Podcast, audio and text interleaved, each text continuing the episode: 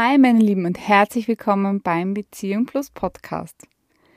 In Beziehungen kommt es einfach immer wieder mal zu Konflikten und Streitereien. So gut kann eine Beziehung, glaube ich, gar nicht sein, dass das nicht vorkommt. Oder ist es überhaupt gut, wenn das nicht vorkommt? Ne, das sei einmal dahingestellt. Aber gerade wenn es um Bereiche geht, die an sehr wichtig sind, ist es oft dann sehr bitter.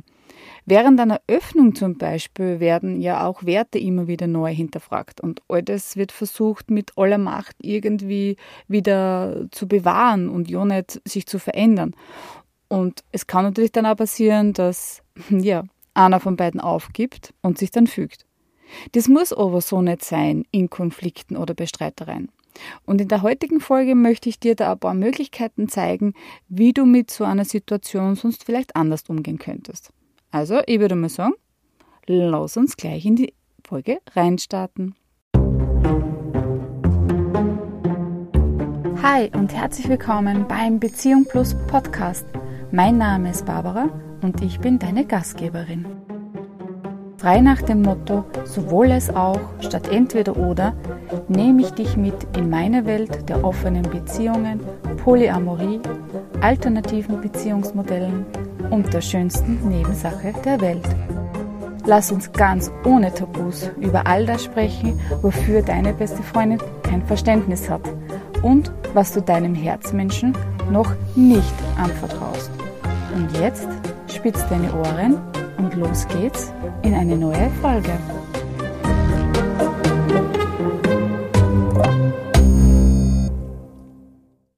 Mein Name ist Barbara Preisler-Jelinek und ich begleite aufgeschlossene, neugierige Frauen und Paare auf ihrem Weg, ihre exklusive monogame Beziehung für weitere Menschen sexuell lustvoll oder emotional gefühlvoll zu öffnen.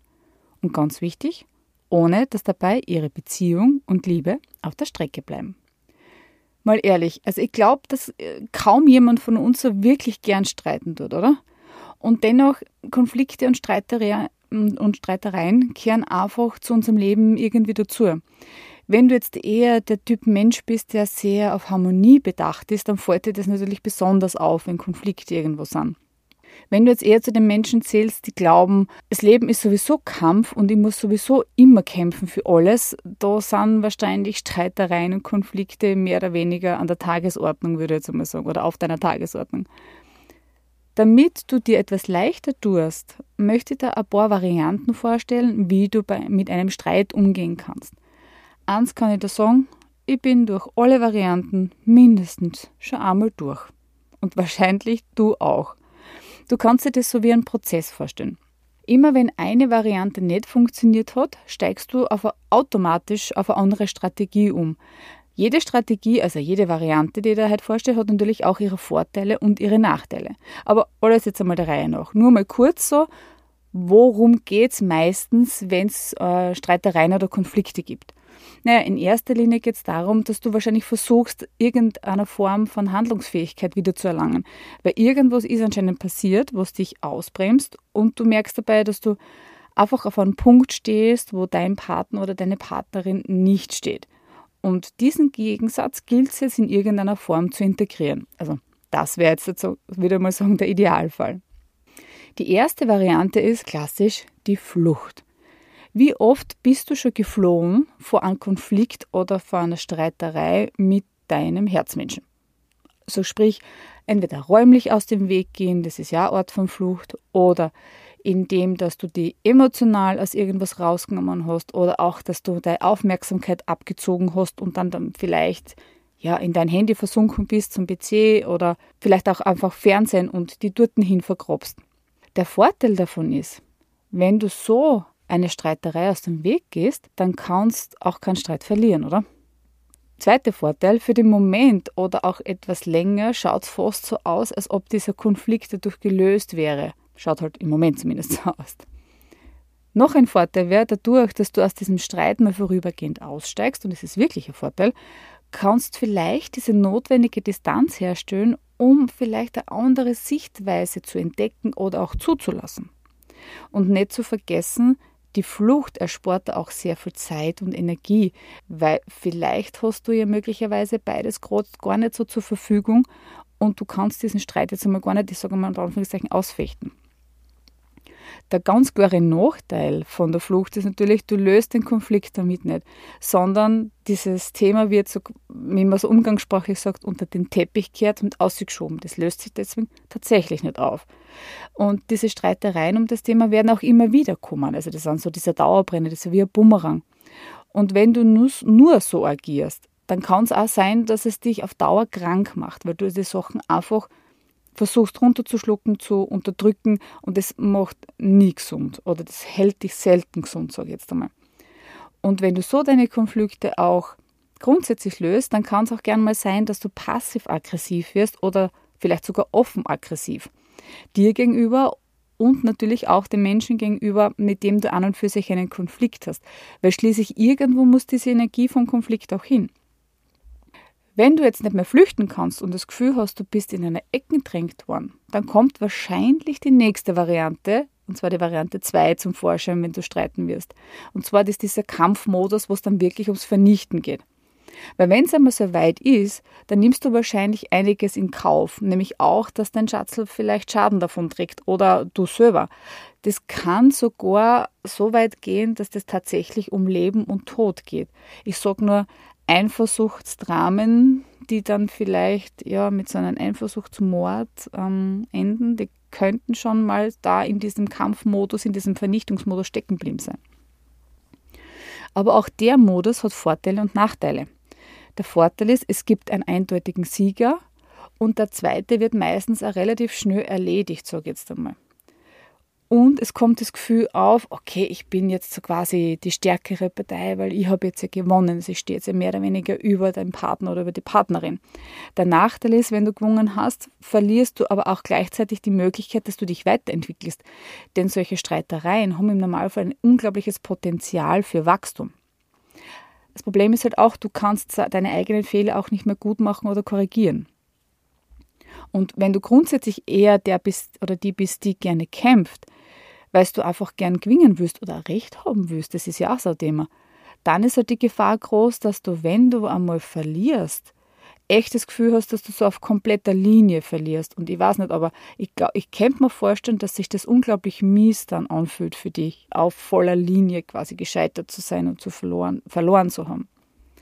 Was könnte jetzt dann die logische Schlussfolgerung sein, was dann die nächste Ebene ist? Wenn ich nicht fliehen kann und wenn ich nicht gewinnen kann, was tue ich dann? Ich kann versuchen, mich zu unterwerfen. Dieses Stadium von Unterwerfung ist in einem Öffnungsprozess wirklich ganz und gar nicht vom Vorteil, man generell für Beziehungen nicht, aber in einem Öffnungsprozess erst recht nicht. Wie kann jetzt sowas verstatten gehen oder warum kann sowas passieren? Ne? Auch zum Beispiel, dass du versucht wurdest, davon überzeugt zu werden oder überreden ist auch immer sowas oder nachgeben oder du bist manipuliert worden oder es gibt auch dieses, du bist, ähm, es hat Drohungen gegeben. Und ja, die Variante hat auch sehr viel mit Hierarchie zu tun, weil wenn es jemanden gibt, der sich unterwirft, dann gibt es auch immer eine Position, die Macht einnimmt. Und das gibt es nicht nur im PDSM-Kontext, meine Lieben, das gibt es auch so in Beziehungen. Aber auch trotzdem, diese Variante hat Vorteile und auch Nachteile was klar ist, aber auch Vorteile. Weil kennst du den Spruch, der Klügere gibt nach? Dadurch baust du nämlich wirklich eine, auch diese Spannung innerhalb von der Beziehung ab und du hast zumindest einmal zwischendurch ein bisschen Ruhe und so einen Waffenstillstand. Es gibt auch klare Regeln, klare Hierarchien und beide wissen im Grunde, wo sehr Platz ist. Dadurch, dass du zuvor diesen Kampf aber verloren hast, verlierst du auch eine Art von deiner Selbstbestimmung. Jedoch, du gewinnst etwas dazu und zwar ist es eine Sicherheit, so paradox das vielleicht auch klingen mag. Wenn du derjenige bist oder diejenige bist, die den Kampf gewonnen hat, hast du zwar jetzt eine Macht über die andere Person, sage ich jetzt einmal in Anführungszeichen, aber auch wesentlich mehr Verantwortung. Ihr beide habt jetzt eine andere Rolle als noch vor eurem Streit oder vor eurem Konflikt. Das heißt, es hat sich etwas verändert. Alleine das, dass sich etwas verändert, ist aber was Gutes, weil das ist ein erster Schritt. Daraus kann man sich auch grundsätzlich entwickeln. Der Nachteil ist, dass eine Streiterei, die so vielleicht bei euch gelöst worden ist, aber es kommen andere dazu, die möglicherweise aufgrund dieser Hierarchie nicht gelöst werden können. Das sind auch so Dauerbrenner, Konflikte in einer Beziehung. Und bist du vielleicht diejenige oder derjenige, der was in der Machtposition sitzt und sich da sehr wohl fühlt, dann ist das wahrscheinlich auch eher ein Nachteil, weil bedenke dort, dass dein Partner oder deine Partnerin eine unterlegenere Position hat und aus der heraus selbst wahrscheinlich nicht mehr die Möglichkeit hat, die Situation selbst zu verändern. Und ich kann mir nicht vorstellen, dass das in, in deinem Sinne auch ist. Eine Möglichkeit ist dann noch, dass man sich Hilfe sucht und den Streit quasi delegiert und eine dritte Person da hinzuzieht. Das können zum Beispiel sein Mediatoren oder auch Coaches oder Therapeuten können da diese Position von einer dritten ähm, Person einnehmen. Das sind dann diese neutralen Positionen, die versuchen zu schlichten in Streitereien. Wenn ihr euch immer wieder um ein und dasselbe Thema dreht, dann kann euch genau diese Variante wirklich weiterbringen, nämlich dadurch raus aus diesem Teufelskreis zu kommen und ähm, neue Sichtweisen auch reinzuholen und auch von jemandem, der nicht vorgefärbt ist in seiner Meinung und seinen Ansichten von euch und eurer Beziehung und eurem Umfeld. Das wäre zum Beispiel auch so die Vorteile von eben dieser Variante, dass eben diese dritte Person nicht im Konflikt beteiligt ist und nicht in euren System verwickelt ist. Eh schon wie kurz erwähnt. Dadurch ist sie eben neutral und hat diese klare Sicht von außen, die sonst nicht möglich ist, weil sie ist dann objektiver und sachlicher und nicht emotional verstrickt.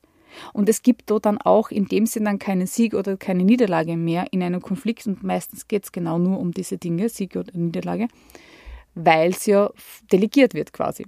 Der Nachteil, Ihr beide könnt halt eure eigenen Kommunikations- und Entscheidungsprozesse dadurch aber auch nicht finden und weiterentwickeln, weil ihr es, wie gesagt, delegiert habt.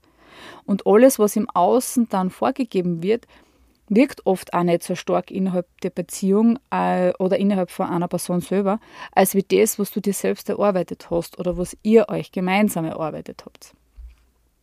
Und jetzt kommen wir dann zu wahrscheinlich der bekanntesten Variante wie man Konflikte und Streitereien ähm, quasi auflöst, und zwar der Kompromiss. Das bedeutet, dass zumindest ein Teil von euren Bedürfnissen oder von euren Wünschen, dass ihr einen Teil davon euch, über einen Teil davon euch einig werdet. Dieser Kompromiss kann entweder von dir selber ausgehen, von deinem Schatzel, oder halt auch von einer dritten Person, die kann das auch initiieren da ist es halt manchmal das Problem, dass es halt auch faule Kompromisse geben kann. Wenn es zum Beispiel um ein sehr wichtiges Thema geht, dann löst euer Problem oft nicht, sondern kratzt halt nur an der Oberfläche und du hast dann trotzdem das Gefühl, dass ein, ein Großteil von deinen ähm, Bedürfnissen da nicht berücksichtigt werden. Damit sich aber ein Kompromiss gut anfühlt, sollte ein Großteil abgedeckt sein. Und es braucht auch dazu die bewusste Entscheidung von dir oder auch von deinem Schatz, die restlichen Teile auch fallen zu lassen. Du siehst schon, das ist absolut keine leichte Aufgabe, einen Kompromiss zu finden.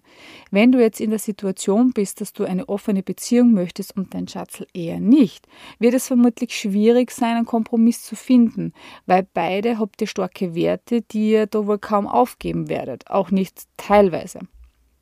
Ein großer Vorteil von einem Kompromiss ist, dadurch, dass ihr euch zumindest in einigen Punkten einigen konntet, gibt es keine eindeutigen Verlierer oder Gewinner. Es bleibt auf einer Ebene und es gibt dann auch nicht so diese Hierarchieverschiebungen. Der Nachteil ist natürlich, es bleibt dabei. wie schon vorher erwähnt, dass einige Teile dennoch verloren werden quasi. Und deswegen ist es das große Ziel von einem Kompromiss eigentlich nicht, dass es bei einem Kompromiss bleibt, sondern dass es ein Konsens wird. Dazu erzähle ich euch dann gleich ein bisschen mehr.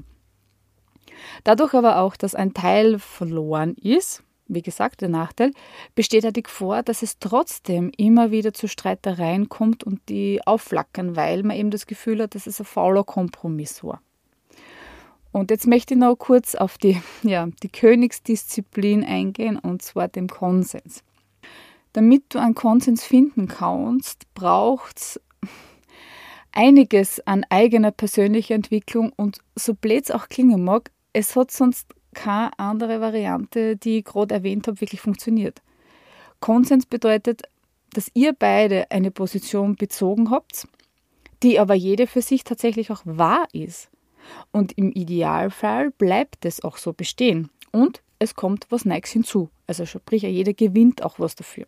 Damit du bzw. ihr dann trotzdem zu einem Konsens finden könnt, dürft ihr sechs wunderbare Phasen durchgehen. Du wirst sehen, die kommen da bestimmt bekannt vor. Erste Phase, ihr habt einen Streit und du oder der Schatz versucht daraus zu fliehen. Erst wenn ihr beide anerkennt, dass ihr einen Konflikt habt und dass ihr das auch akzeptieren könnt, dass es einfach so ist, erst dann geht es weiter mit der zweiten Phase. Ihr habt ein Dilemma und ihr müsst dauernd irgendwie deswegen miteinander kämpfen und im Endeffekt merkt ihr aber, es bringt keinen Erfolg. Denn wenn du und dein Schatzl ihr euch da quasi gegenseitig vernichten würdet, es würde ja immer der andere oder eure Beziehung darunter leiden. Und das steigt euch dann quasi mehr oder weniger oder bringt euch eigentlich dann in die dritte Phase. Und zwar, dass ihr eingesehen habt, dass euer Kampf euch nicht weiterbringt. Und somit versucht ihr, irgendeiner Form einen Kompromiss zu finden. Das wäre dann auch die vierte Phase. Und zwar, ihr findet einen Kompromiss aber ein von, einer von euch zumindest hat das Gefühl, hm, na, ich bin trotzdem irgendwie der Verlierer oder die Verliererin. Somit hält dieser Kompromiss im Normalfall dann nicht lang, sondern es geht eventuell dann wieder zurück in den Kampfmodus, was uns dann mehr oder weniger wieder zur fünften Phase bringt. Und zwar ist es eine, wieder mal eine Erkenntnisphase. Weil durch dieses Dilemma, in dem ihr beide steckt, wird euch oder dir irgendwann bewusst, dass eure vermeintlichen Gegensätze, die ihr da habt, innerhalb eurer eigenen Position eigentlich auftritt. Damit gehst du dann nicht mehr zurück in diese Kampfphase. So ein Gegensatz kommt zum Beispiel sein, eben wenn es um offene Beziehungen geht. Freiheit zerstört die Bindung und Bindung zerstört die Freiheit das Prinzip steckt oft ganz tief in diesen Positionen drinnen, wenn es um diese Kämpfe geht, Monogamie oder offene Beziehung. Weil Nummer eins will vielleicht alles so belassen, wie es ist, nämlich sprich eine monogame Beziehung. Und Nummer zwei möchte aber fremde Haut spüren, sprich offene Beziehung. Und die sechste Phase wäre dann, dass ihr zur Erkenntnis kommt, dass eure beiden Positionen vielleicht gar nicht so verschieden sind. Und dass ihr euer Recht behält, sprich eure Positionen auch behalten könnt und dennoch etwas dazugewinnt. Der Vorteil von einem Konsens, gerade wenn es sonst keinen Ausweg mehr zu geben scheint, ist Konsens im Normalfall die beste Lösung. Es gibt keinen Verlierer und es gibt keinen Gewinner, weil beide Positionen Recht behalten. Der Nachteil, es ist unglaublich komplex und es stellt echt hohe Ansprüche an eure Kompetenz, wie ihr miteinander kommuniziert und es ist auch nichts, was von heute auf morgen geht. Es ist wirklich etwas Langwieriges. Es kann da in jeder dieser Phasen wieder stocken, scheitern und die kennt wieder zurückfallen in frühere Phasen. Dabei geht es ja nicht um Recht haben, sondern um, wie können wir das lösen. Das ist dann oft auch ein Nachteil, weil, dieses, weil das ins Bewusstsein so noch nicht gesickert ist. Ich weiß nicht, wie es dir geht, aber einen Konsens habe ich in meinen vorigen Beziehungen in keiner zusammengebracht. Da war eher so die Strategie, zuerst einmal gar nicht auf einen Streit eingehen. Wenn ich dann in einer Ecke war, dann war erst richtig Kampf angesagt und Feier am Tag. Leider war ich allerdings öfters die, öfter die Verliererin als die Gewinnerin. Was war somit mein, mein logischer nächster Schritt? Dreimal darfst roden. Die Phase 3, nämlich, dass ich mich aufgegeben habe, im wahrsten Sinne des Wortes. Und das war wirklich absolut der größte Fehler, weil aus der Position bin ich dann nicht mehr rausgekommen. Und der Versuch, da eine dritte, äh, dritte Person einzuschalten, hat dann leider nie geklappt. Und bei einem Kompromiss hatte ich fast immer das Gefühl, weder gesehen noch wirklich gehört zu worden zu sein. Und dass ich mit meinen Gefühlen und Bedürfnissen eigentlich auf der Strecke geblieben bin. Somit war es dann für mich fast immer ein fauler Kompromiss. Damit haben alle vorigen Beziehungen dann eigentlich auch geendet. Also, wie gesagt, zum Konsens bin ich nie gekommen. Erst jetzt, und mit meinen aktuellen Beziehungen, kann ich sagen, dass ich auf dem Weg zum Konsens bin. Das klingt nicht nur in der Theorie wirklich anstrengend, sondern es ist es auch in der Praxis. Dennoch, ich würde wirklich keinen anderen Weg mehr wählen wollen, weil dieses Gefühl, ja, ich bin mit meinen Ansichten, die ich habe, genau richtig und wertvoll, genauso wertvoll wie die Ansichten meines Gegenübers, war absolut befreiend, weil auch eine Ort von Respekt und Akzeptanz kommen ist von der anderen Seite, dass ich ähm, einen Streit auch oder Streitereien auch durch ganz andere Augen gesehen hat und für mich auch so komplett neu waren.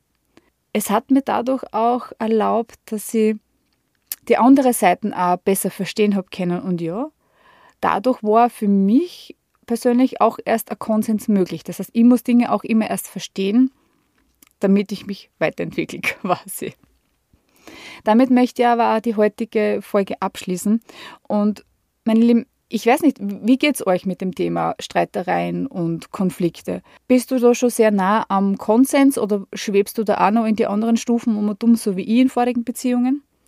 Ich hoffe, du hast da zumindest einiges mitnehmen können und hast jetzt vielleicht ein bisschen einen anderen Blick auf deine Art, wie du die Streitereien normalerweise löst und auch eine Idee, wie du sie vielleicht in Zukunft lösen wirst. Wenn du dir jetzt vielleicht denkst, na bo, okay, dann muss ich doch noch einiges lernen. Dann würde ich sagen, komm einfach in mein kostenfreies und unverbindliches Orientierungsgespräch.